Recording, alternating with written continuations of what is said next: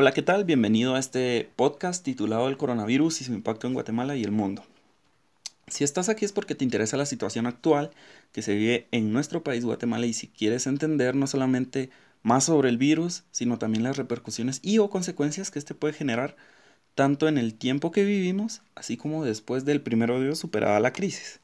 En primer lugar, vamos a empezar definiendo que no es el coronavirus, ya que no es el único. Los coronavirus son una familia de virus que vienen existiendo de hace tiempo y los mismos pueden causar enfermedades en animales y en humanos.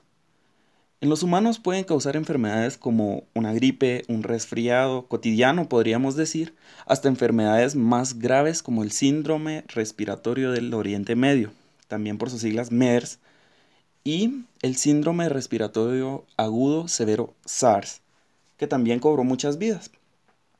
El más reciente descubierto es el que causa la enfermedad que hoy conocemos como COVID-19. Y es el causante de la pandemia que hoy en día vivimos y tantas vidas ha arrebatado. Este, como ya es conocido, fue originado en la ciudad de Wuhan, China.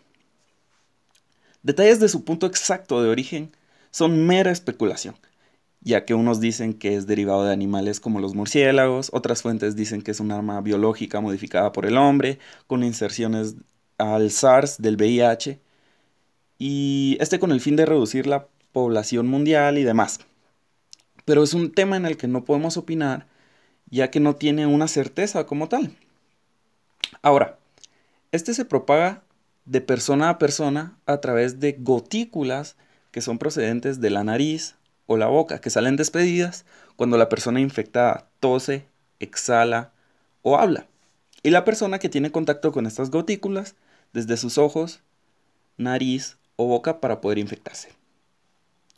Los más propensos a que la enfermedad pueda tener un grado de mortalidad más alto son las personas mayores a 60 años, por su sistema de defensas pues relativamente más débil Ah, y personas con hipertensión arterial, enfermedades cardíacas o diabetes. Como tal, nadie está exento de ser contagiado, pero estudios afirman que la tasa de mortalidad es menor en las personas más jóvenes. La causa de la propagación del virus han sido las mismas personas y en el caso de ciertos países la falta de implementación de sistemas de limitación de, concurrencia de personas. Esto se puede deber a un mal gobierno, a un mal uso de recursos o hasta haber subestimado el virus. ¿sí? Es un hecho notorio que las economías de los países afectados por el COVID-19 han sido golpeadas fuertemente. Muchos países, incluyendo el nuestro, se han visto afectados ya que al enfrentar esta pandemia, el en el tiempo transcurrido hemos podido ver la falta de empleo, despidos masivos, personas acaparando de forma, en forma ilegal, por supuesto, cantidades exorbitantes de productos.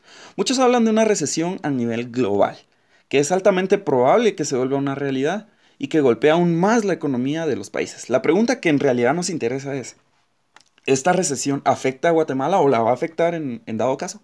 Lamentablemente yo debo opinar que sí es realmente inevitable que enfrentemos una caída en nuestra economía, la cual se mide por medio del PIB, por sus siglas Producto Interno Bruto. Y pues la economía de, nuestro país, Guatemala, está cimentada tanto en la inversión extranjera, eh, lo que genera nuestro país con sus propias empresas, por decirlo así, y una gran parte viene de las empresas de las remesas de los Estados Unidos, las cuales también forman parte de nuestra economía, por el simple y sencillo hecho de que son contadas al momento de calcular nuestro Producto Interno Bruto. En el año 2008, Estados Unidos, eh, en Estados Unidos se desató la crisis financiera global debido a la llamada crisis de las hipotecas subprime, teniendo como consecuencia una profunda crisis de liquidez y causando fenómenos económicos indirectamente a lo que podemos llamarle una crisis económica a escala internacional. ¿Qué quiero decir? En ese año, la economía de los Estados Unidos entró en crisis y como la economía guatemalteca es dependiente en gran parte de las remesas de los Estados Unidos, se vio afectada, como dijimos anteriormente, eh, que fue un fenómeno económico indirecto. Quiero decir que hay una correlación entre la economía de los Estados Unidos, las remesas y la economía guatemalteca. Por ejemplo, Si Estados Unidos sufre una recesión, que así va a ser, no es por ser pesimista ni como decimos comúnmente, mala gente, sino porque es inevitable, inevitable, perdón, se verán afectadas las remesas a nuestro país. Por tanto, nuestra economía también va a ser afectada, con aspectos similares a la economía de los Estados Unidos, pero en proporciones distintas.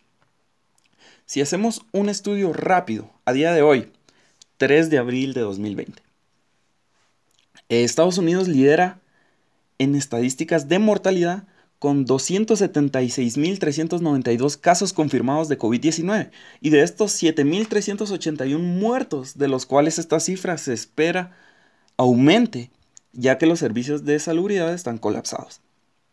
Hablando con la verdad, al ver esta situación, nace un pánico incontrolable en las personas y el Estado debe tomar medidas.